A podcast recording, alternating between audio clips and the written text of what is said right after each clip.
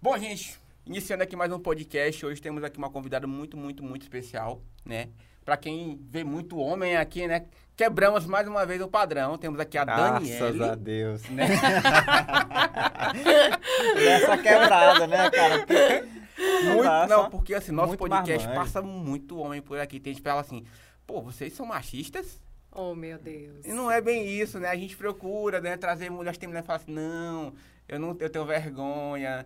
Não, não é pra mim isso, não. Aí a gente tem que dar sequência ao trabalho, né? Quando acham uma corajosa, pois venha pro acha- podcast. Não, mas acho que vocês estão procurando no lugar errado. Tem Pronto. muita mulher empreendedora aí, muita verdade. mulher de talento que tem muito a compartilhar e agregar aí pra vocês. Eu viu? acredito que nessa visita que tu tá por aqui, tu visitou algumas. Bastante. Bastante, né? Posso indicá-las Pois- depois pra vocês, inclusive. Já temos tá? uma, uma conversa de bastidores aqui pra não terminar o podcast. Isso beleza? aí. Então, assim, gente, hoje estamos aqui iniciando nosso podcast com a Daniele. Né? Eu vou- não vou falar teu sobrenome porque eu também de errar. Bonfá. Bonfá, perdão, Isso. vamos lá. Daniele Bonfá, pra quem não conhece, é uma vendedora nata. Só esse spoiler pra iniciar aqui o nosso podcast. Vou passar a palavra pra ela. Quer falar alguma coisa antes? Não, eu quero ouvir. Vamos lá, vou passar Oh, a palavra pra ela, pra ela se apresentar pra você e ela começar a dar o show dela aqui pra vocês. Vamos lá? Imagina, gente, que isso? Aí eu vou ficar até com encabulada. não, não é isso tudo, não. É, bom, vamos lá. Falar um pouquinho da Daniele. É, na verdade, eu sou advogada, né? Atuei 10 anos aí quase na advocacia. Uau. Isso, mas eu sou vendedora nata, é fato, né? Eu comecei muito cedo. Aos 10 anos de idade, eu comecei vendendo na papelaria da minha mãe. Até me lembro o produto, é um- foi um joguinho de canetinha, lembro o rosto da cliente, aquilo me marcou muito. Comecei muito jovem, né?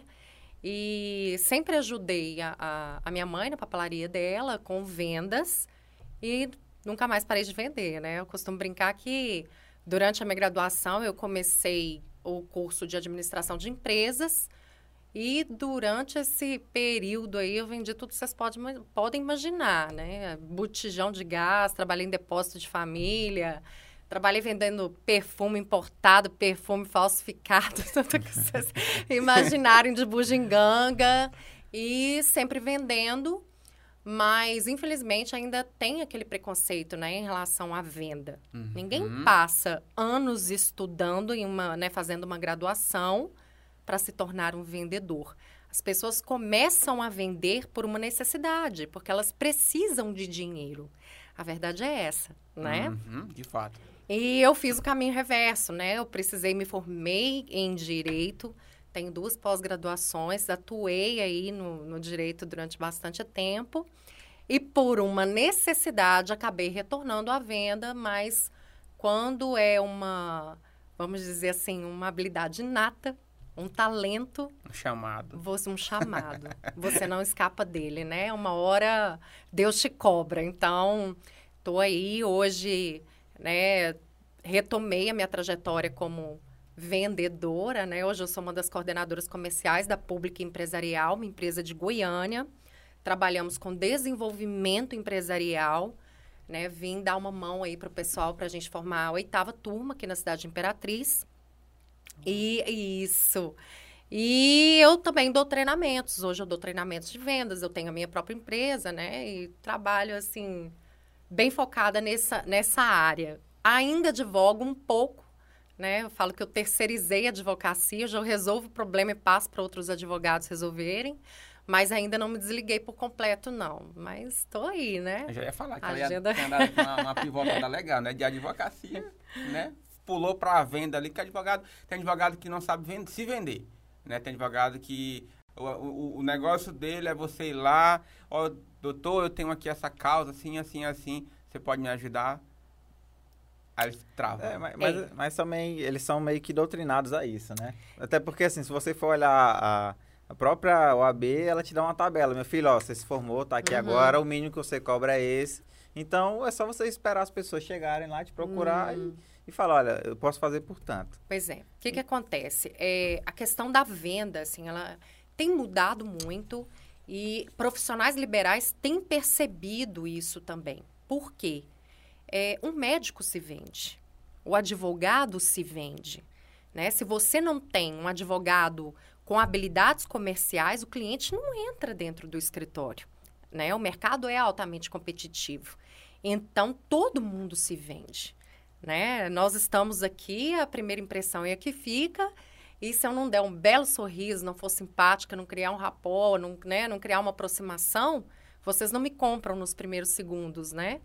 Então, essa é a questão. As pessoas, elas estão mais atentas com isso, né?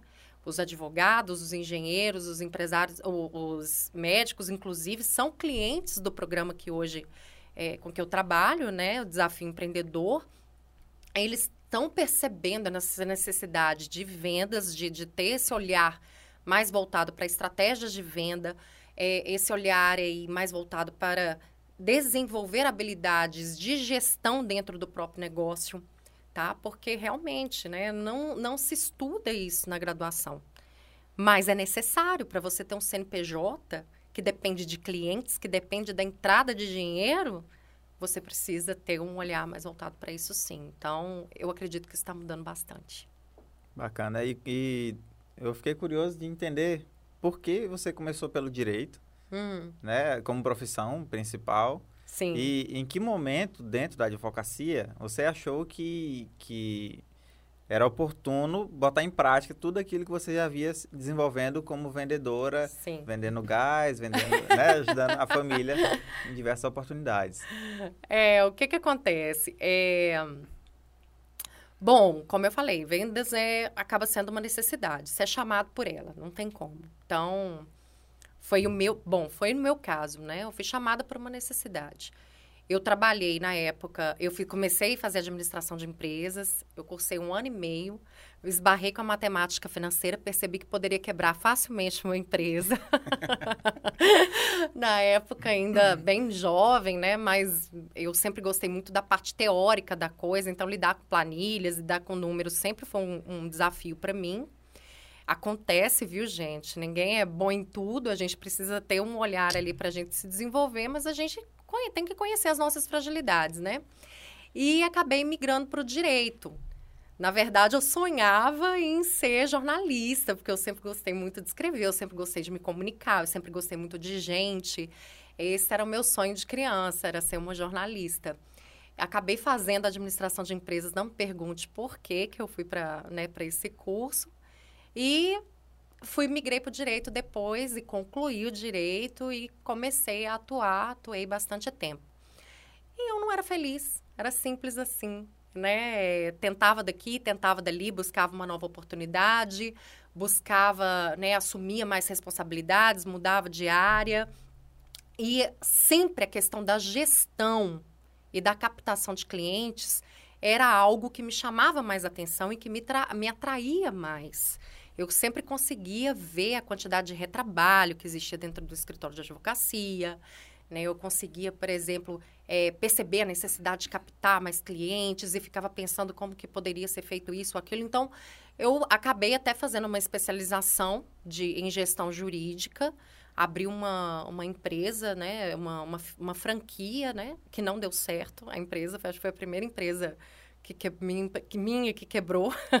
Ficou seis meses aberto e não faturou um real. É. Então, isso acontece, faz é, parte. Faz parte. É a vida do né? empreendedor. É né? a é. vida do empreendedor. E ontem mesmo eu estava dando um treinamento de vendas aqui na cidade, para Ponto Elétrico. Inclusive, um abraço para o pessoal, é, para o Airan e para toda a equipe. E eu estava conversando justamente isso com eles, né? Vender, eu acho que uma das principais características do vendedor se não for a principal, é a questão da resiliência. A gente toma não o tempo todo, né? Inclusive nãos da vida. Você aprende a superar esses nãos que você toma da vida. Né? Então é, é cair e levantar, cara. É cair e levantar o tempo todo. E não, não tem escolha. Erros, né? Isso. Agora, um não é uma palavra muito corriqueira na vida de um vendedor. Né? Então, você toma muito não. Aí é que tá a sua habilidade de né, refazer o sorriso no rosto e para o próximo cliente a procura do sim, a espera do sim. Eu tenho um amigo que fala muito sobre isso, né? Fala assim, que é cara, o vendedor, ele é muito cara de pau. Eu falei, cara, mas se o, o bom vendedor, se ele não tiver esse entendimento de que o um não é uma porta, possivelmente uma porta de entrada para ele, para um sim futuro, se ele não tiver aquela, aquela força de vontade de vencer aquele não, automaticamente ele para ali e ele retrocede. Justamente. Né? Então, assim, a venda, no caso, eu vejo assim, são oportunidades que o, o bom vendedor enxerga e ele consegue traçar estratégias para que, que aquilo ali torne-se, né, digamos que, uma possível conversão, né, de acordo com aquilo que ele vende. E tem muito vendedor que aquele vendedor típico de balcão que eles, ele bota aqui né? Que ele serve um pouco mais é. como um escalador de queijo, que o pessoal é um fala mero muito. é, é um mero tirador de pedidos. Hum, na verdade, hum. é um mero atendente, mero tirador de pedidos. Venda não é isso, gente. Tu, tu, te, tu te depara muito com isso nos teus treinamentos? Gente, muito. Muito, muito, muito. E, infelizmente, assim, a questão do bom atendimento e habilidade para negociação, né, ela, elas ainda são raras né? Para para pensar, a última loja que você entrou, o último comércio que você entrou, será que você foi realmente o foco daquele vendedor? Muitas vezes você não é. Então, as pessoas, elas acabam sendo contratadas como vendedores é porque parece que não tem mais nada para fazer, precisa de dinheiro naquele momento. E os próprios empresários não percebem né? Ou às vezes percebem até tarde a necessidade de investir em treinamento. Porque vendas, gente, você desenvolver habilidade de venda nada mais é do que treino, treino, constância, é treino, treino em cima de treino, não adianta. É o tempo todo, você precisa traçar essas estratégias. Existe um planejamento mesmo para você conseguir ter resultados positivos com as vendas. Né? Então, a gente passa. Hoje eu consigo desenhar com as empresas que eu dou treinamento, eu consigo desenhar os processos de venda com aquela equipe. Né? Então, a gente trabalha vários pontos ali com aquela equipe para que eles possam desenvolver habilidades e para que eles possam enxergar o que que tem por trás daquele processo de venda. É, tipo, no final fica tipo um script ali, né? Que tem que ser seguido para tratar as objeções e tudo isso. essa coisa, né? É, eu não gosto muito da palavra script porque eu acho que ela engessa muito esse vendedor. Né? Então, é, é um roteiro para que ele possa treinar e dentro das características dele, ele possa entregar o seu melhor. Que cada venda ela tem, um, ela tem um desafio específico, né? Com e, certeza. E cada pessoa tem um perfil, né? Totalmente. Mas todas elas têm um processo. Toda venda tem um processo. Então, ela começa lá da prospecção, né, do comportamento desse vendedor, do que ela traçou de planejamento, das metas individuais, porque se esse vendedor também ele não sabe onde que ele quer chegar, dificilmente ele terá combustível até para né, para ter essa resiliência que a gente uhum. tanto fala que é, que é necessário ter. Dificilmente ele vai ter é, a curiosidade de estudar meios de obter resultados diferentes. Né? Então, a leitura ela, é, ela tem que ser constante. Hoje a gente tem vídeos excelentes aí, gratuitos na internet, que podem orientar qualquer pessoa. Né? Porque para vender, você não precisa de, é, de curso superior, você não precisa de um nível de escolaridade alto, não é isso. Né? Você precisa ter um sorriso no rosto e boa vontade para aprender. Então, se você tiver hoje, a gente tem conteúdo de sobra aí, de muita qualidade, inclusive na internet, que agrega bastante mesmo. Um vendedor, eu acredito que ele seja um bom contador de história. Porque a venda, ela não se inicia, né? Compra. Não, não, não é, é bem assim, né? Não que que tu tem a dizer sobre um pouco sobre essa, esse, esse storytelling começo, né? Que tem que ter na venda, né? Tipo assim, a pessoa chega, né? Uhum. Ela sabe o que quer. Só que você, como um bom vendedor, você tem que traçar algumas estratégias para você quebrar um gelo, né? Com certeza. Como é que tu lida, tu lida com isso hoje? É, bom, a história ela é interessante, ela é essencial, as pessoas adoram uma boa história, mas você tem que saber muito o momento de contá-la. Uhum. Hoje eu acredito que a, a necessidade maior do cliente é de ser ouvido. Né? As, principalmente no pós-pandemia, as pessoas elas estão com mais necessidade de falar mais de si. E outra, o cliente ele entrega a necessidade dele, né? O que vende é o gerar necessidade. Você tem que gerar, né? Você tem que gerar necessidade naquele cliente, senão ele não vai comprar de você. Não é a descrição do produto que vende. É o cliente precisar daquilo que tu tem. Então, é isso que vai despertar interesse nesse cliente.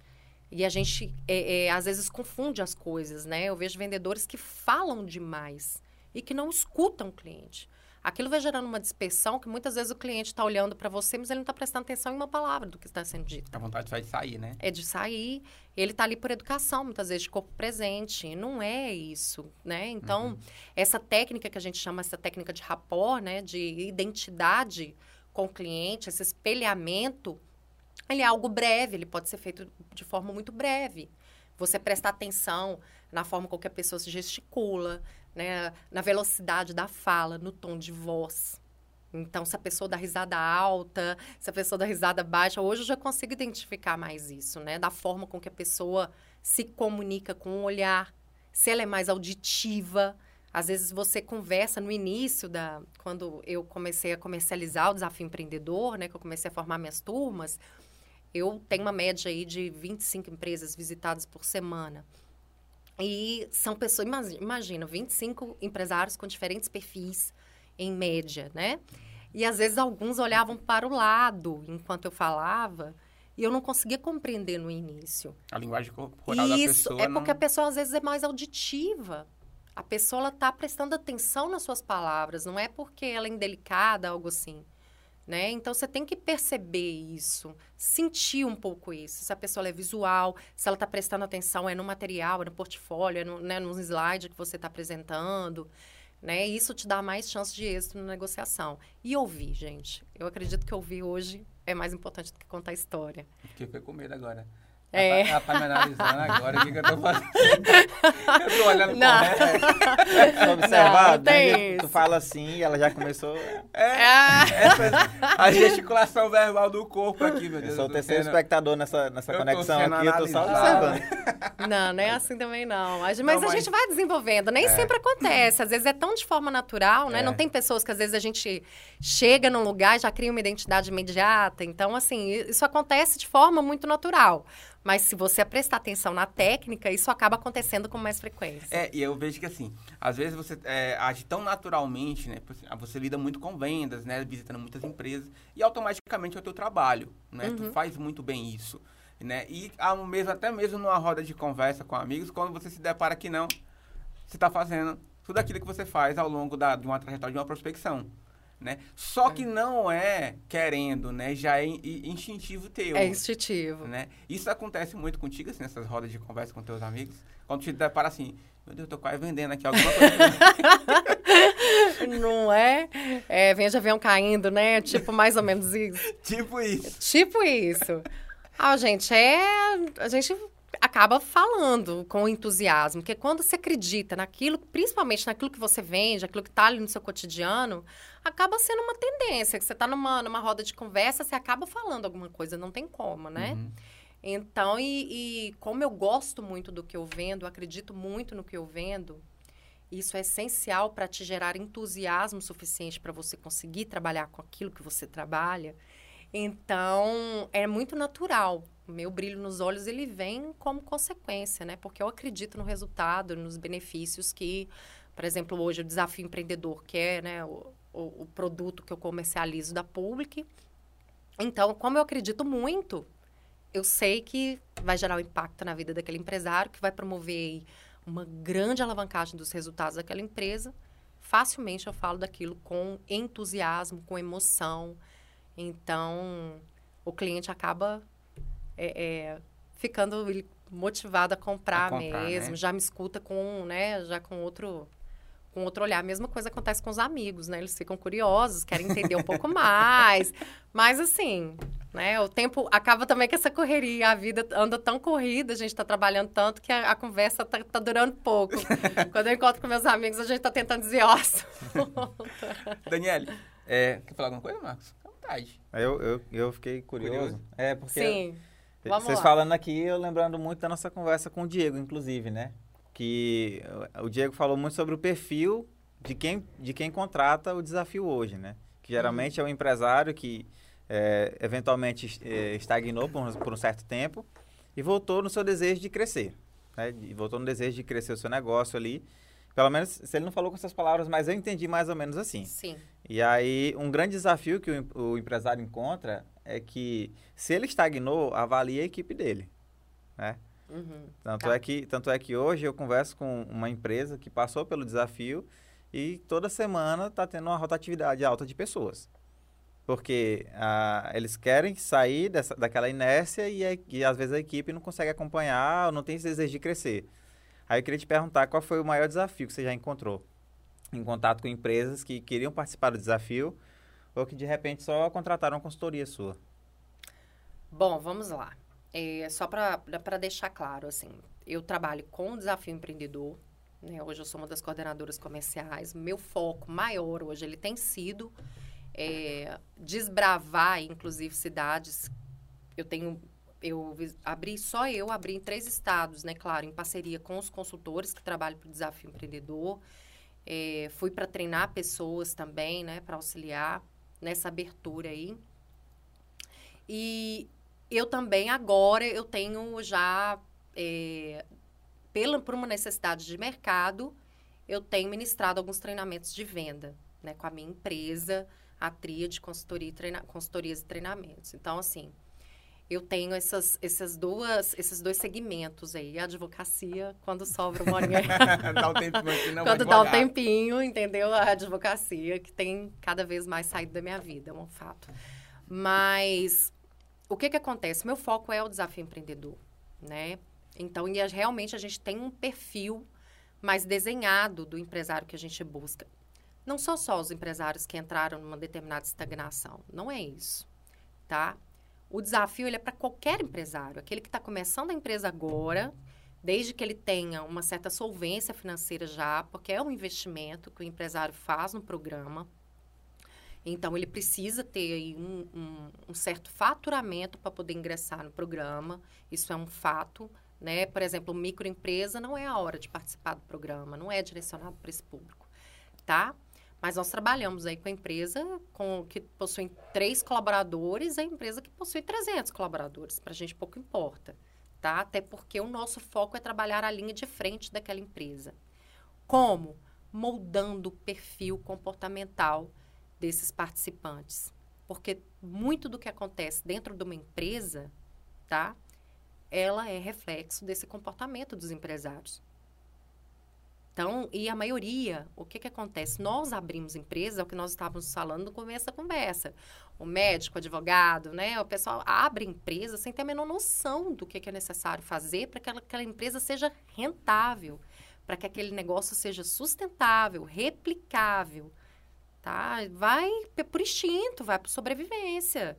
E às vezes, né, já tem uma demanda, às vezes o cara é muito competente, ou, ou, o produto tem muita saída, a prestação de serviços ela é muito interessante, e vai entrando dinheiro, o cara vai contratando, mas não sabe como fazer de uma forma eficiente. É o gerir, né? O gerir. Então, isso vai. Só que muitas vezes isso vai gerando uma sobrecarga nesse empresário. Esse empresário acaba sendo ou permissivo demais, ou rígido demais com os colaboradores, acaba gerando uma alta rotatividade sempre a tendência é que esse empresário, ao longo do tempo, ele acabe achando que a responsabilidade da empresa, por exemplo, é a culpa da empresa não está tendo resultado esperado, é a culpa de falta de bons colaboradores no mercado. Ele sempre vai achar um culpado externo, tá? Então, a ideia do desafio empreendedor é chamar esse empresário para responsabilidade. Problemas lá fora existem, fato, existem sim tá? Empreender é uma é matar um leão por dia, a gente sabe disso, né? São obstáculos que você tem que contornar ao longo da sua trajetória. E quanto maior a empresa, mais obstáculos vão existir, não tem jeito, né? Mais pessoas ali de diferentes perfis vão ter dentro do seu empreendimento e o empresário tem que desenvolver habilidades para lidar com isso. Então a gente chama esse, essa, esse empresário para a responsabilidade. Opa, peraí. Onde você quer chegar? Mas para isso você precisa se moldar enquanto líder, enquanto gestor, você precisa ter conhecimento de determinados aspectos aqui da sua empresa para que você a tenha na palma de sua mão. Né? Então, ao longo desses sete meses, nós vamos construindo né, é, um caminho aí com esse empresário para que ele possa mudar o seu comportamento, mudar o comportamento dos seus principais líderes, dos seus gerentes, e, paralelo a isso, a gente faz uma consultoria estratégica, bem direcionada para aquilo que é uma maior dificuldade ali daquele empresário, para que ele consiga alavancar os seus resultados. É uma mudança comportamental que impacta diretamente no crescimento financeiro daquela empresa. Essa é a proposta. E as empresas crescem assim, gente. É, é, é mágica a coisa, assim, porque é mão na massa, é o empresário que faz as ações, ninguém vai fazer por ele. Mas são coisas que ele sabe que ele precisa fazer e ele não sabe como fazer. A gente tem isso na nossa vida. Mudar comportamento é algo muito delicado, né?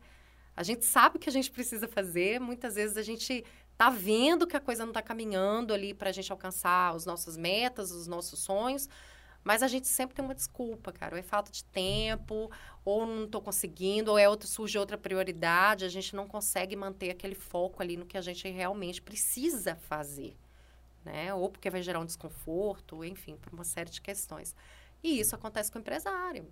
Ele está tão imerso no operacional da empresa, no dia a dia da empresa, que ele não consegue, muitas vezes, colocar em prática aquilo que vai doer, mas é o que vai trazer um resultado maior para ele.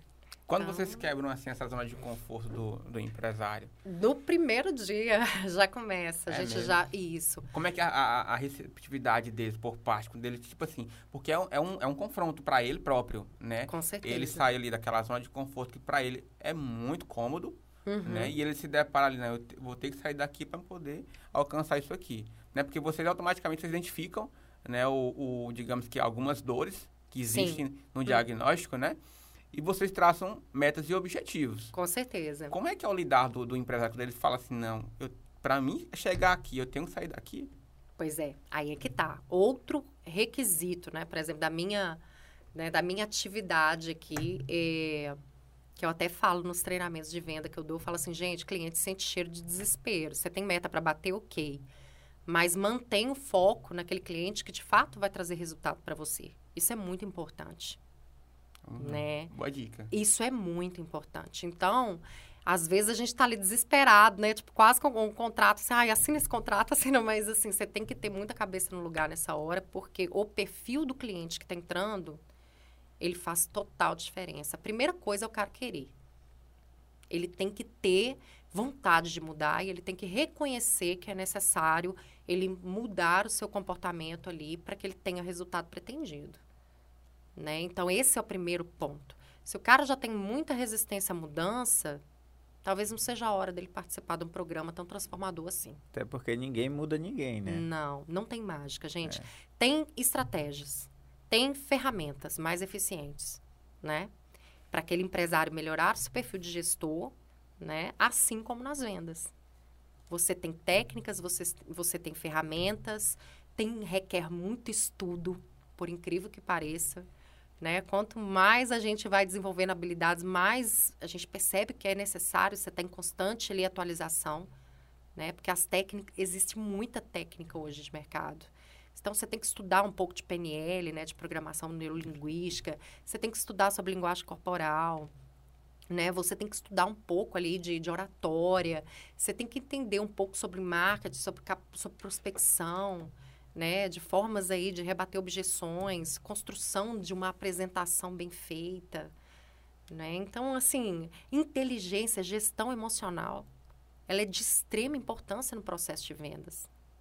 Então, se você não souber gerir as suas emoções, você é, é, se deixa dominar pelo cliente. E numa negociação, é você que tem que dar as cartas.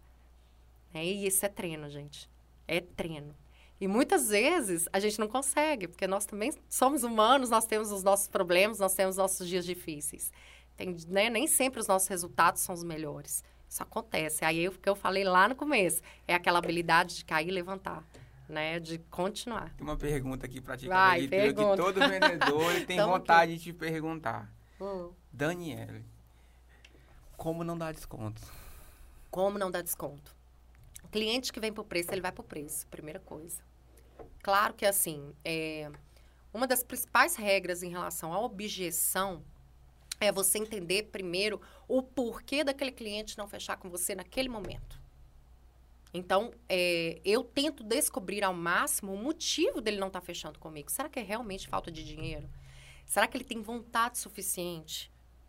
Tá? Então, assim, para adquirir aquilo ali, ele realmente precisa daquilo ali, mas ele realmente está apertado. Então, assim, eu acho que isso te aproxima muito da verdade daquele cliente. Aí sim você vai analisar se é, se é né, possível dar um desconto ou não. Tá? Porque é, é aquela história, você tem que ter em mente, não adianta. O cliente que vem por preço, ele vai por preço. Você tem que achar quais diferenciais seu produto. Tá, ele está comprando de você, mas por quê?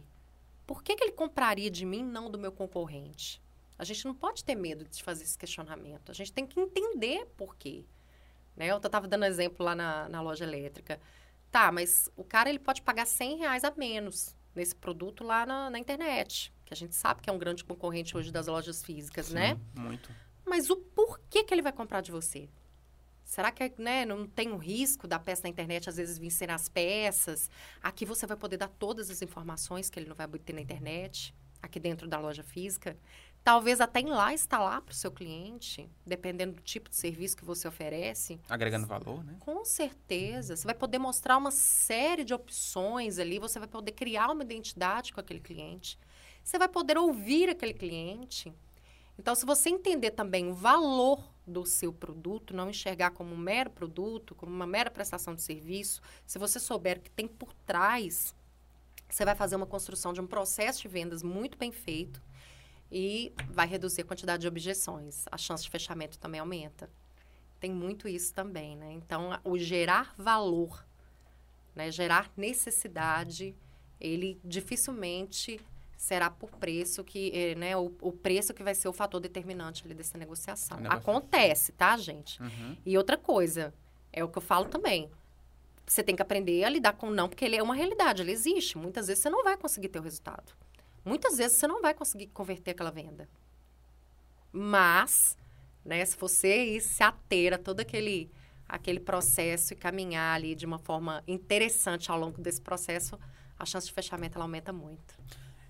Eu, particularmente, eu, eu, eu, meio que migrei um pouco agora, né? Hum. Eu era... Era, não, sou ainda, né? Sou design aqui na agência. Mas eu, eu assumi um pouco desse departamento, né? O departamento comercial, uhum. que é a uhum. parte de prospecção e vendas. Sim. Né? E algumas vezes eu me deparo com alguns desafios. Né? Principalmente a parte onde eu, eu tenho que adentrar dentro de alguma empresa. Ou seja, eu mapeio a empresa uhum. e eu quero, né, digamos que, como chegar em, nesse cliente que ele não sabe nem quem sou eu.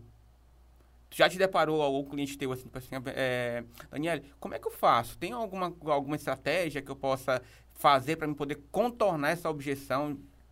Primeiramente que ela nasce em mim. Como é que eu uhum. chego? Né? Já, já te fizeram uma pergunta mais ou menos assim? Tem Nossa, alguma... muito. Como muito. é como lidar? Me ajuda. ah, isso aí faz parte do processo de prospecção, uhum. né? A primeira coisa que a gente tem que é, tem que avaliar é planejar muito bem como explorar sua rede de contatos. Eu acho que é o primeiro passo. Né? Uhum. É, eu tenho visto muitas empresas assim migrando muito para a questão do digital, principalmente depois da pandemia foi todo mundo para o Instagram, né?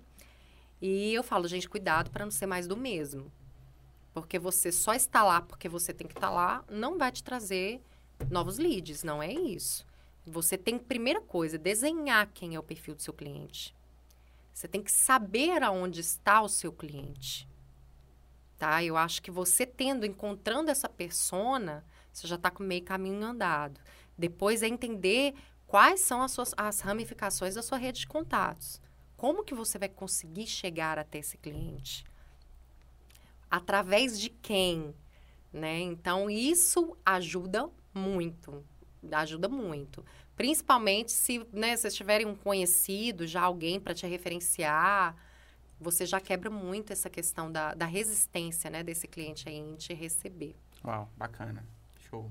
E, e no caso, porque quando a gente pesquisa sobre, sobre técnicas de prospecção, a gente vê muito falar sobre eh, script para e-mail, né? Uhum. Aqueles e-mails de prospecção que Sim. tem. Só que eh, na nossa região é uma técnica que ainda não casa para todos os mercados, né? É claro, pra, em qualquer uhum. lugar nunca vai casar para todos os mercados. Mas é, você já conseguiu, conversando com algumas empresas daqui, é, mapear, assim, quais são os, os, canais que podem mais ser explorados aqui na nossa região? Aqui na região? Isso. Bom, eu vou, vou, ser franca com vocês. Eu nem tive tanto tempo para isso. A minha estadia aqui foi muito curta e eu trabalhei com rede de indicações. Uhum. Né? Então, o nosso... Como nós estamos na oitava edição do Desafio Empreendedor aqui, é, os clientes que já fizeram das edições passadas... Com, com o resultado que eles obtiveram com o programa, eles foram é, é, o maior divulgador aí do nosso trabalho, né? Então, muitos clientes, assim, eles já, já sabiam, já conheciam esses empresários que participaram, já tinham ouvido falar do programa. Isso foi um fator determinante para que a gente tivesse o resultado que nós tivemos aqui, né? Que foi bem satisfatório. vai começar a turma 8 aí, vai ser uma turma bem bacana, com empresários bem interessantes aqui da cidade. Mas foi, nós exploramos a rede de, de rede de contato. Tivemos também alguns outdoors espalhados aí pela cidade, compartilhando o resultado do pessoal. Eu vi, tem inclusive uma, uma BR ontem. Tem uma perto Tem, do, tem da saída seis. de Imperatriz. Seis. Mas, pois é, mas assim, o nosso trabalho aqui, na, até pela limitação, porque como o, o programa ele é presencial, né, e o consultor ele vai atender individualmente as empresas, nós também temos uma limitação. A gente trabalha com limitação de participantes. Então, não, por exemplo, se eu tiver 30 empres- empresas querendo entrar no desafio, dependendo aí da demanda do consultor, ele não consegue atender. Então, a gente coloca um limite de participação, né? A gente está Uhum. trabalhando aí com uma média de 12, 14 empresas por turma, por enquanto. Então, né, a gente depende de disponibilidade de consultor, então tem essa limitação. Mas nós trabalhamos aqui foi com a rede de indicações mesmo. Para essas empresas que tu passou aqui, aqui em Imperatriz ao longo desses dias, é, os- no caso, os gestores, o que, que eles falam? Qual que é a grande dor? Né, para poder falar assim, não, eu preciso disso, eu preciso do desafio para poder ter uma mudança aqui. Porque, de certa forma, quando eu vejo que o Diego comentando comigo, o Marcelo, traz um, um, um, uma- uma- um diagnóstico tão preciso do negócio do cliente, Sim. né, que ele subentende que, não, eu preciso disso aqui. Como que eu faço? Qual foi a grande dor, assim, hoje, A desses maior. clientes, assim? Olha, eu vou falar algumas. É, comentei com vocês, né? Eu assumi há um ano atrás. A pandemia acabou me levando para o Nordeste, então, assim, eu rodei Bahia, né? Várias cidades aí da Bahia, Pernambuco, eu fui para Sergipe, eu fui para Maceió também, então a queixa é a mesma. E agora no Maranhão, a queixa, geralmente, basicamente, quando a gente inicia uma conversa, esse empresário já começa se queixando da falta de mão de obra, dos colaboradores, que as pessoas querem é, emprego, mas não querem trabalho, o problema está sempre no outro, né? Ele vai culpar os impostos, né? Vai culpar o concorrente, menos a si Uhum. mesmo. Ele nunca acha que ele está despreparado para gerenciar o negócio. Então, mas as queixas básicas, né, geralmente são essas. São pessoas, tá? É, às vezes aí uma dificuldade em vender mais. E a parte financeira também. É um grande problema para os empresários. Calcanhar de Aquiles, hein? É, no começo, até assim, é, eu fiquei um pouco assustada, eu confesso. Quando eu comecei a trabalhar nessa parte de desenvolvimento empresarial, né, isso há quase dois anos atrás, eu não sabia nada de empresa, não sabia nada. Lembra que eu saí da Uhum. administração de empresa que eu quase quebrei, né? Eu, eu achava que eu po- poderia quebrar uma. Eu realmente, assim, não entendia bulhufas. Eu fui na raça. Eu fui vender um, um produto, mas eu não entendia nada da parte financeira. Eu comecei a estudar um pouco mais isso por uma necessidade de conhecer o meu produto, certo? Uhum. Mas eu tinha aquela imagem que quando eu entrava numa grande empresa, que eles tinham um financeiro impecável, né? Que eles já tinham controle da empresa na palma das mãos, que eles sabiam ler os números, que os empresários tinham leitura dos números para tomar decisão. Como que você me abre, por exemplo, uma franquia, você abre uma filial, sem você saber quanto que aquilo vai te dar de retorno financeiro, quanto você vai gastar para investir naquele empreendimento, por exemplo, né? Eu vou precisar de uma obra, quantos colaboradores eu vou precisar, sabe? E eu vi que isso é raro.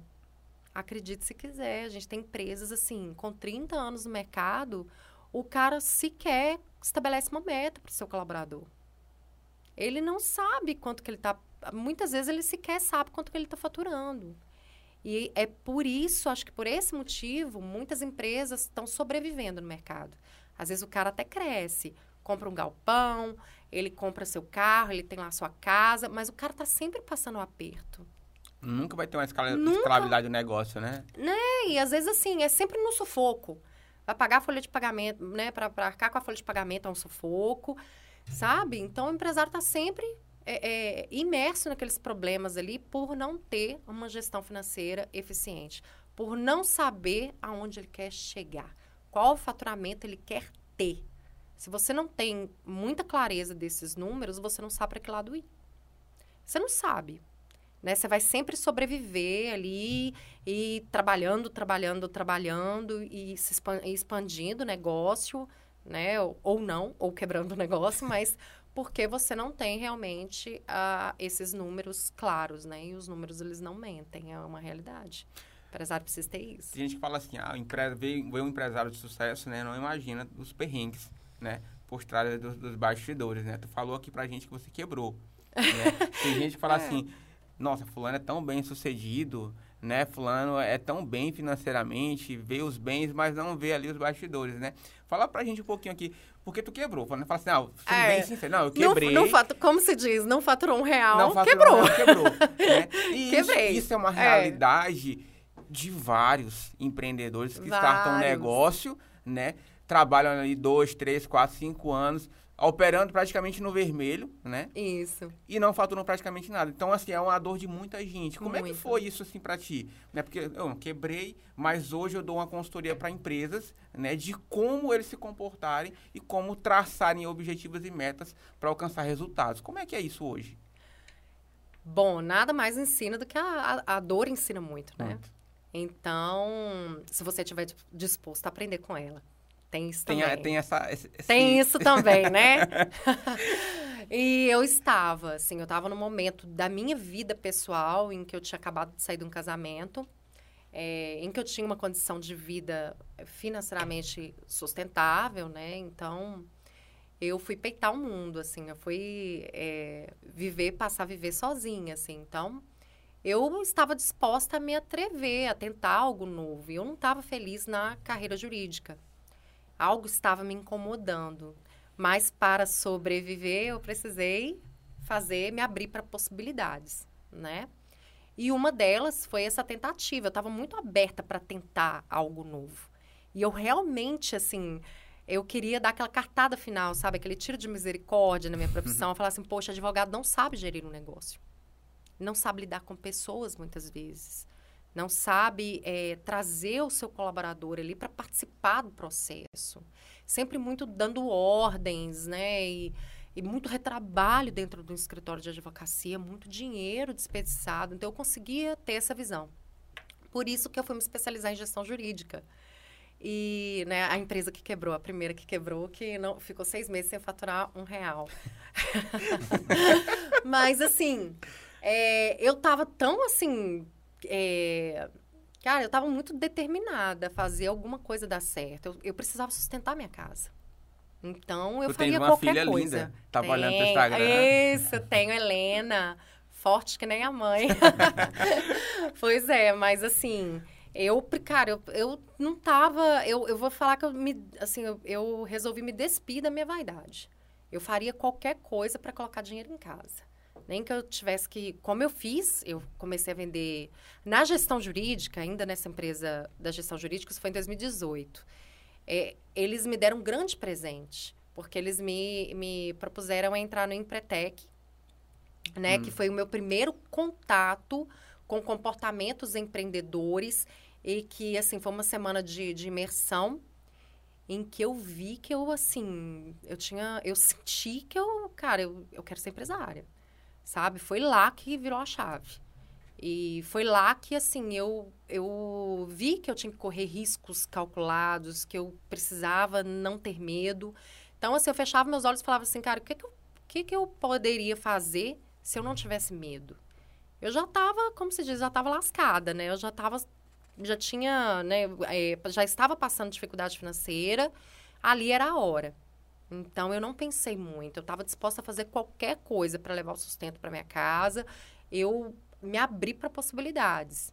Então, nessa época, eu acabei vendendo cosméticos durante um tempo, continuei advogando, pegando uma coisinha ali, outra ali, e consegui prover o meu sustento na época. E a partir do Empretec, eu fui convidada pela, por um dos, dos facilitadores ali a trabalhar com a pública empresarial, ser uma parceira de negócios, né? Eu não sou uhum. funcionária, eu sou, é, eu trabalho com meu CNPJ e sou prestadora de serviço, sou parceira de negócios deles.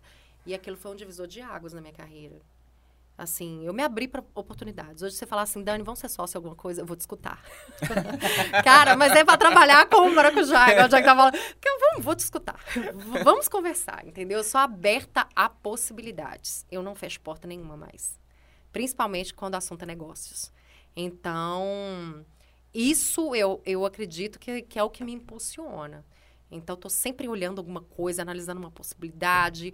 É, veja, não, isso aqui não vai funcionar, não é para mim. Às vezes é um excelente negócio, mas não é para mim. Meu foco mais é esse. Eu, eu me permiti me redescobrir, a verdade é essa. E assim, se você não tem medo, você acaba se, né, você acaba usando mais. Isso é uma realidade. É, o medo, o medo ele retrocede um pouco a pessoa, né? Às vezes é, você tem ali a, a, tem vontade, mas ao mesmo tempo o medo é maior.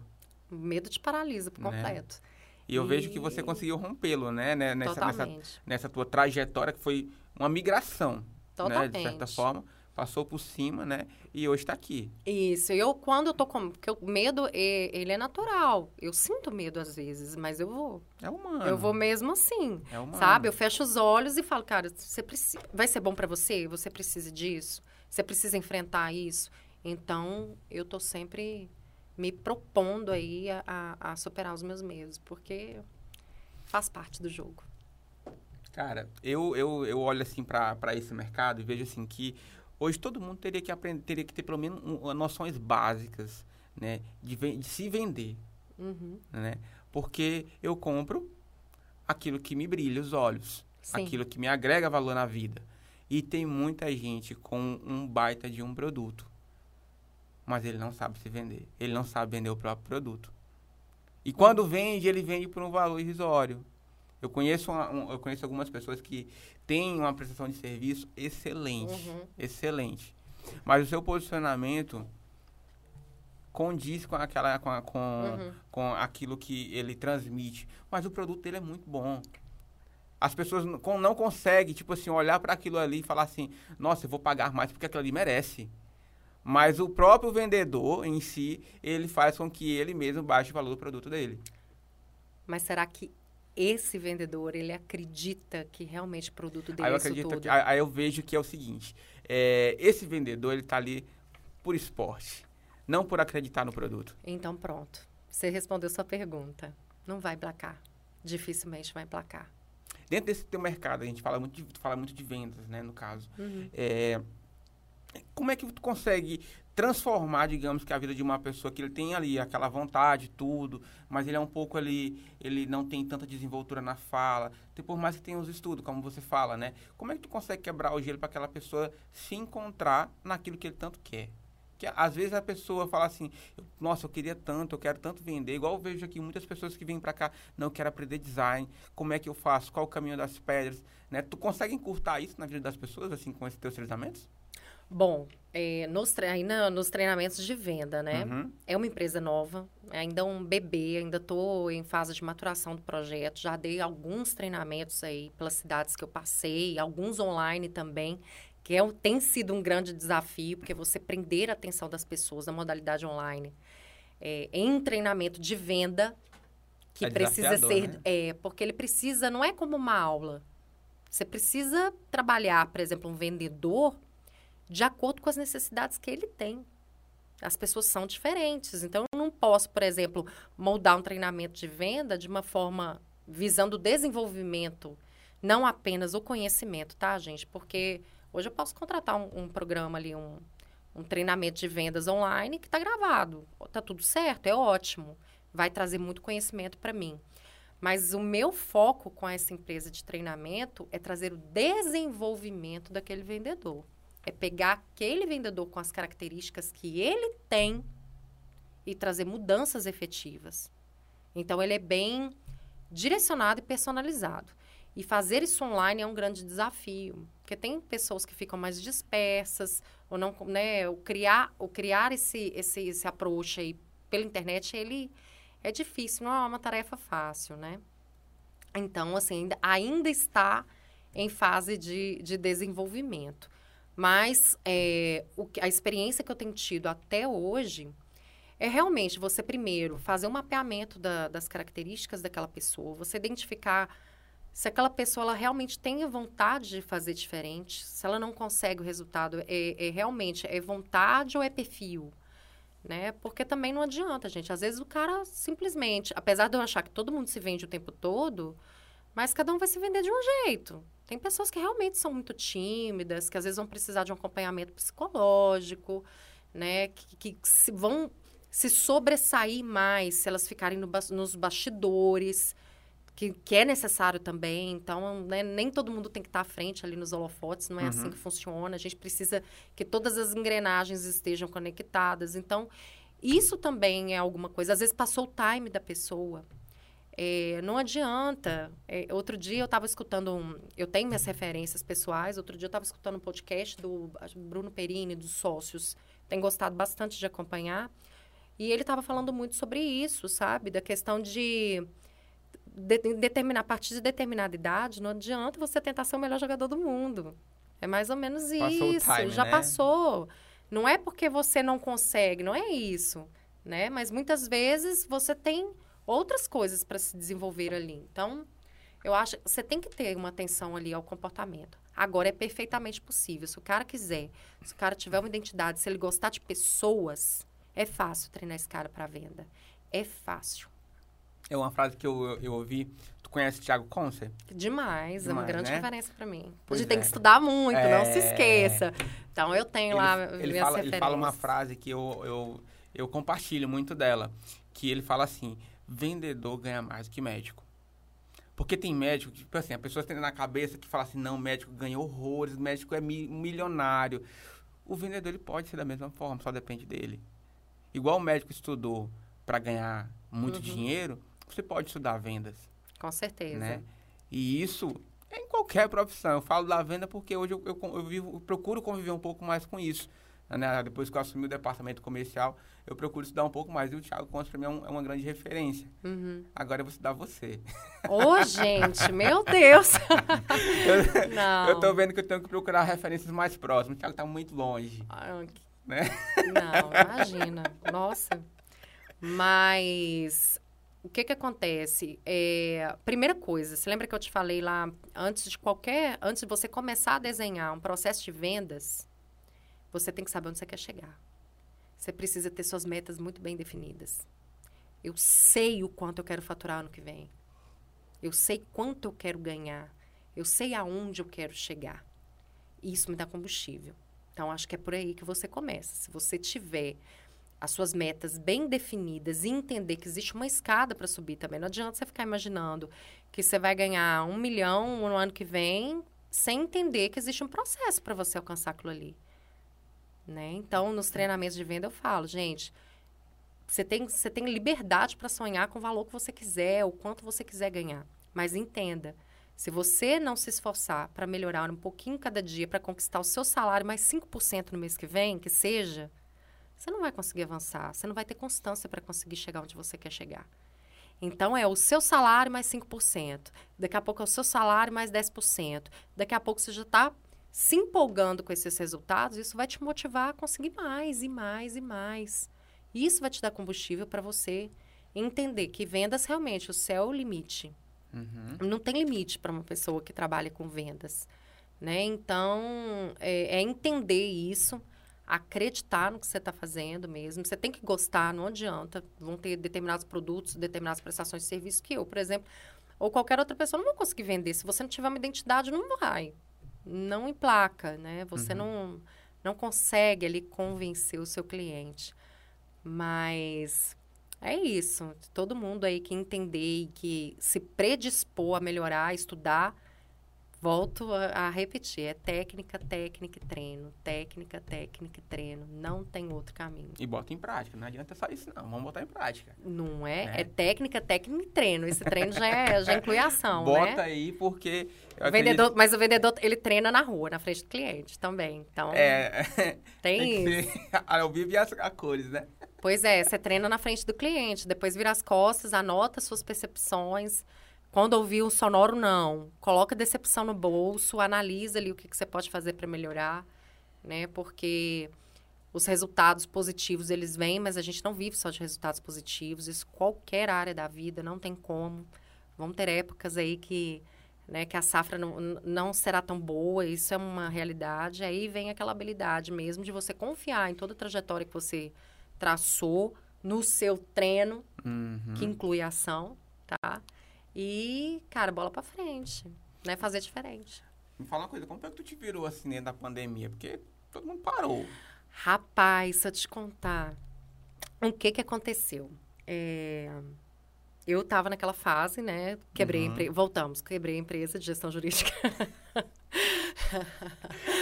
eu né, falei, poxa, seis meses sem faturar um real, eu decretei falência pra mim mesma. Falei, é, não vai. Vou começar de Então, novo. Vou começar de novo. Mas aí eu já tava vendendo cosméticos na época, divulgando. E Dani, quer. Vende areia no deserto. Eu tô indo, eu tava nessa fase, a fase do desespero. É quantos por cento pra do mim? desespero, entendeu? É, eu tava nessa fase.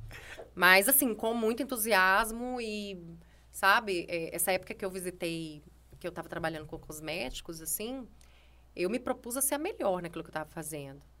Mas eu sentia falta, assim, de algo que me motivasse a estudar mais, a me desenvolver mais, sabe? Foi uma época interessante, assim, mas sou grata, né? Porque Uhum. me sustentou, mas, assim, foi um curto período de tempo da minha vida e que eu, eu fui com toda coragem, com, né, com um sorriso no rosto e é a melhor oportunidade que eu tenho hoje. É a que eu vou abraçar, né? Então, eu peitei aquilo ali e fui com um olhar lá na frente de, né, atentas oportunidades que iriam aparecer nesse meio do caminho. E eu já tinha feito Empretec, já estava ali, eu e a Public, nós já estávamos conversando. E quando eu comecei a trabalhar com a, a essa empresa de desenvolvimento empresarial, eu não entendia nada de empresa, gente. Não entendia absolutamente nada. Então, fatalmente, meus resultados também com as vendas do desafio empreendedor no começo não eram tão satisfatórios. Eu demorei dois meses para fechar uma turma de 10 empresas e foi punk. Foi uma missão, de, né, foi, foi uma missão muito desafiadora para mim. E, mas eu tava naquele ritmo tão frenético de, poxa, eu preciso melhorar aqui. Não, eu falei isso aqui errado, mas eu posso fazer diferente. Eu, eu quero aprender com melhor. Eu pegava o telefone, ligava. Hoje a gente tem 17 estados, né? Quando eu entrei, estávamos em 14. Então, eu ligava para os colegas, perguntava como é que você faz, o que, que você fala. Comecei a ler sobre empresa, quais eram as maiores dores dos empresários, né? Comecei a estudar mais sobre vendas. Que até então eu vendia por instinto, eu vendia do jeito que eu sabia, mas não entendia que existia um processo de vendas. Eu comecei a me atentar para isso. É, e fui, e fui. Melhorei daqui, fechei meu primeiro contrato, vendendo cosmético, advogando, sendo mãe, fazendo, né? então, e fechei o segundo contrato, mas assim, eu não tinha aquele, aquele ritmo e aquele comprometimento ainda com a pública. Formei a primeira turma, que iria começar no dia 23 de março, se eu não me engano, né? E adivinha? Tchan, tchararã, pandemia, tudo fechou, Belo Horizonte fechou as portas. Eu já tinha ali dois meses e meio, eu acho, que eu demorei para fechar essa turma. Não foram só dois meses, não. E essa turma simplesmente não rodou. A minha primeira turma do Desafio Empreendedor, ela não rodou. E eu, né, seria remunerada, a comissão é bem bacana, mas, poxa, eu precisava que a turma rodasse. Se o cliente não paga, eu não recebo. Ponto. Aí a pandemia começou, eh, começou assim, né? As portas fecharam de BH, eu fiquei dois meses dentro de casa, aí não tinha mais cosmética, não tinha mais a empresa de gestão jurídica, né? Eu fiquei, passei por aqueles dois meses de crise existencial, acho que como a maioria dos brasileiros, né? Uhum. Muita, principalmente aqueles que não possuíam emprego fixo, e me questionando o que, que eu poderia fazer, estudando, né? Nos momentos aí que, que a cabeça estava mais, né? Mais no lugar, estudando e vendo possibilidades. Na época, abri um leque de opções na minha frente e estudei várias. Falei, o que, que eu posso fazer? Aonde eu vou conseguir me sustentar? O que, que de opção eu tenho? Procurando alternativas. E isso eu fiz. Eu me abri para procurar solução. Né? Eu entendi, depois desses dois meses sofridos iniciais aí da pandemia, eu falei, olha, eu vou ser parte do problema, vou ser parte da solução. E eu me abri para ser parte da solução. Coloquei na minha cabeça que eu não ia pegar o Covid, de verdade. Eu trabalhei muito a minha cabeça para isso. Não é pretensão de, de, né? Lógico que tava aí, mas eu coloquei na minha cabeça Tava que eu sujeito, mas. tava sujeito, mas que eu ia me cuidar para não Uhum. acontecer e que, cara, todo dia eu repetia para mim, eu não vou pegar, não pegar, eu não peguei Covid. Até hoje, pois é. Tô vacinada, graças a Deus, vacinei com a Janssen. dose única. Mas eu não peguei é, o Covid. Mas e o que, que acontece? Nesses dois meses iniciais, a Public me fez uma proposta, porque Belo Horizonte estava fechado. Foi uma das capitais que mais fechou né, durante a pandemia. E a Public me fez a seguinte proposta: Dani, é, tem uma cidade, Brumado, na Bahia, tá? Que está abrindo as portas agora. E nós temos a rede de indicações, porque a gente já teve Turma Livramento, que é uma cidade vizinha. Brumado, é, a gente não conhece tanta gente, mas tem muito potencial, tem muitos empresários lá com visão que acho que dá jogo. Você topa? Nem, Nem. Tá aberta possibilidades. Vambora. Só falava assim, vambora.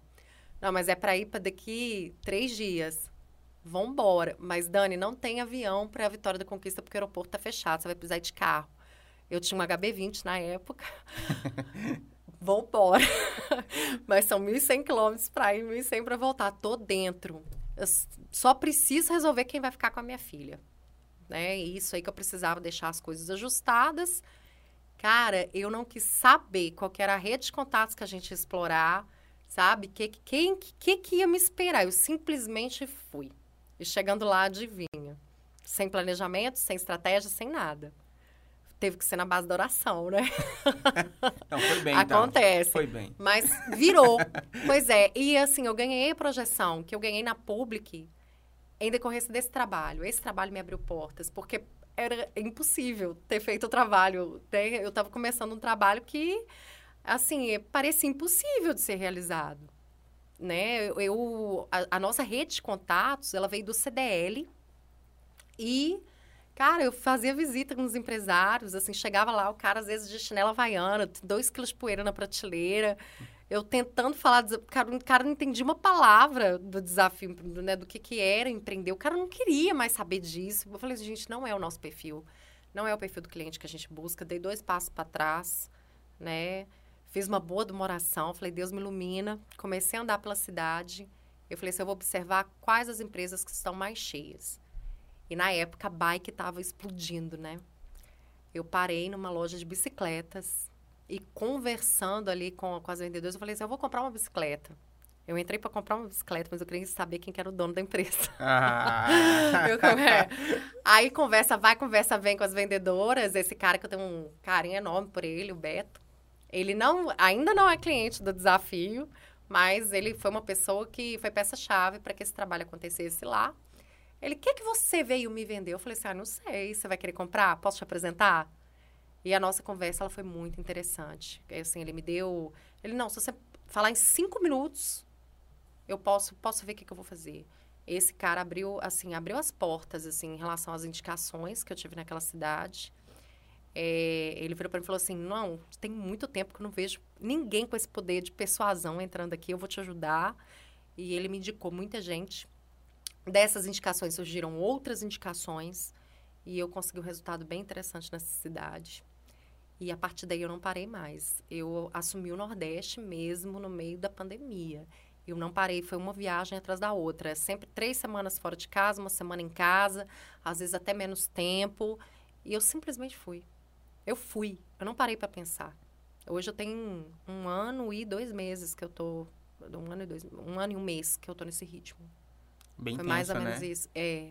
Então, assim, só que hoje eu dou treinamentos para público, então a gente está formando, né, novos comerciais Uhum. aí Brasil afora. Então, hoje é, eu posso me considerar uma, uma das referências comerciais dentro da empresa. Eu tô, né, tô no ranking aí das pessoas que mais produziu dentro da pandemia, então é muito bacana. Você olhar para trás, você vê uma trajetória dessa, ver que você teve coragem para enfrentar em plena pandemia uma situação dessa, né? Estou inteirando agora a 13 terceira viagem. Então, sem pegar Covid.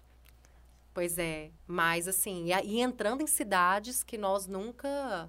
Que a pública ainda não operava. E esse é um grande desafio. Porque quando você vai para uma cidade, por exemplo, Imperatriz, é a turma 8, vários empresários já estão no portfólio. Já passaram, né? Já, Já passaram, viram. eles referenciam a empresa. Agora, quando você vai para uma cidade que nunca ninguém ouviu falar, ninguém sabe quem que é a Daniele, ninguém sabe o que é o desafio, aí é pedreira. Aí tem que encontrar um Beto, né? Pois é, tem que encontrar um Beto. Mas agora a gente, como se diz, a gente vai criando casca. Então É. você vai, Aprendendo, né? vai aprendendo, né? E, cara, eu tô sempre preparada, assim, para ter o melhor resultado, para dar sempre o melhor de mim. Mas eu consigo entender perfeitamente quando o resultado ele não é o esperado. Eu consigo colocar no papel e falar, poxa, aqui, aqui, aqui eu poderia ter feito diferente. Isso é o que vai te impulsionar para você ter resultados melhores lá na frente, né? É não Bacana. parar. Tu falou um negócio aqui no, no- no- na, na nosso, nosso briefing aqui, que é notório em você, a, a parte que você fala sobre enxergar oportunidades, Sim. né? Eu vejo que hoje tu, na tua fala, né, de como você se posiciona, isso é bem notório, né? Você vê oportunidades, vai lá, corre atrás, ouve, né? Uhum. De acordo com o teu perfil, tu vai lá e faz. Muito bacana. É, Então, isso. tudo que ela colocou aqui é verdade. que bom, né? Eu também observo um pouquinho. Ah, que bom. É isso mesmo. Não, mas isso é muito bacana, É tá? Gostei bastante aqui de conhecer você. Oh, que Né? bacana, gente. Essa troca de Agradeço essa, oportunidade. essa esse aprender, né, com a experiência dos outros, né, que essa parte de você empreender com aquilo que alguém já passou, né, e corrigir os erros, né, que você teve, né, vendo aonde aquela pessoa errou, você ouvindo aquele feedback dela, é algo muito, muito bacana. E esse programa aqui hoje ele nos proporciona isso, né, ver, né, entender a, a trajetória, a vivência que essas pessoas têm do empreendedorismo, de como pessoas, como pessoas, porque a gente fala de empreendedorismo aqui, mas a gente está falando de pessoas, de gente, né, que vem, tem problemas, passou por perrengues, mas está aqui, né, deu a É, volta por cima e a gente aprende com pessoas como você. Eu acho muito bacana. Para mim, um- um- uma das realizações desse programa é justamente isso. A gente vê como essas pessoas passaram por toda essa conturbação, mas que deu a volta por cima. tá? Justamente. Você inspira. Oh, gente. Fico lisonjeada. Obrigada. Muito bacana. Quer falar alguma coisa? Fala pra gente, quem quiser saber mais sobre o desafio, sobre a- as suas consultorias, as suas turmas de treinamento de vendas, onde é que a gente pode procurar? Bom, Instagram, na verdade, eu tô indo um, um dos pecados, né? O meu Instagram era, era pessoal até pouco tempo. Agora que eu tô estudando aí a divulgação pelas redes sociais é, do meu trabalho, mas pelo WhatsApp, né? Hoje a ferramenta que eu mais utilizo para trabalho é o WhatsApp, é meu contato telefônico.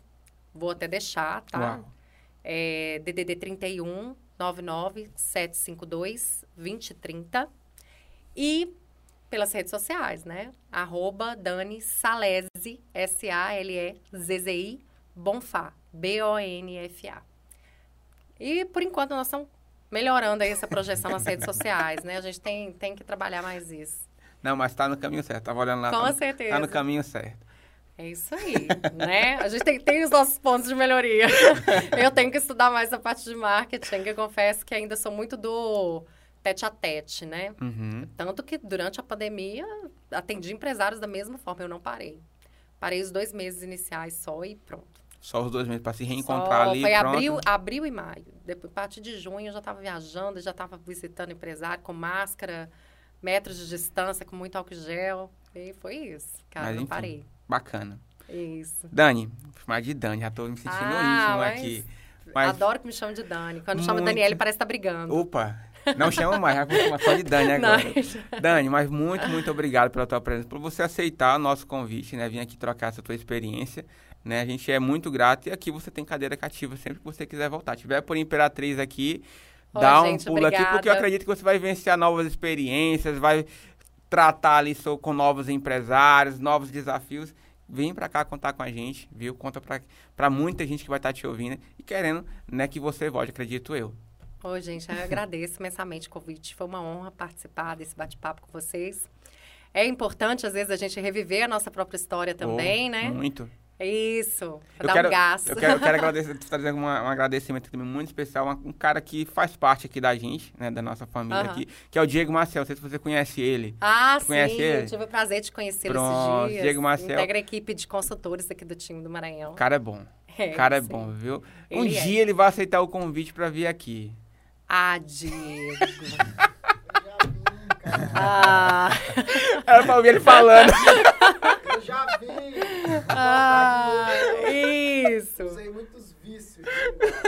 Aê. Mas isso assim, o cara é muito bom e eu quero agradecer aqui a ele, né? Porque ele foi uma ponte, né, pra gente Com chegar certeza, até você. foi. E acredito eu que a gente vai, trocar al- algumas figurinhas ainda, viu? Gostei do papo. Acredito que a gente vai alinhar algumas coisinhas, a gente vai entrar em contato com você possivelmente, tá bom? Tá certo, gente. Te agradeço muito. Grande abraço, viu? Valeu. Pessoal, para vocês que ficaram até aqui, para mim foi um dos conteúdos, um dos melhores, né? Falar de vendas. Olha! Viu? Então, assim, é, acredito eu que você vai aprender um bocado. Viu? É, verdade. Se você não aprendeu, faça como a Dani falou, vá lá e estude um pouquinho mais, tá bom? Então, forte abraço para você, até o próximo programa e até mais. Valeu. Abraço!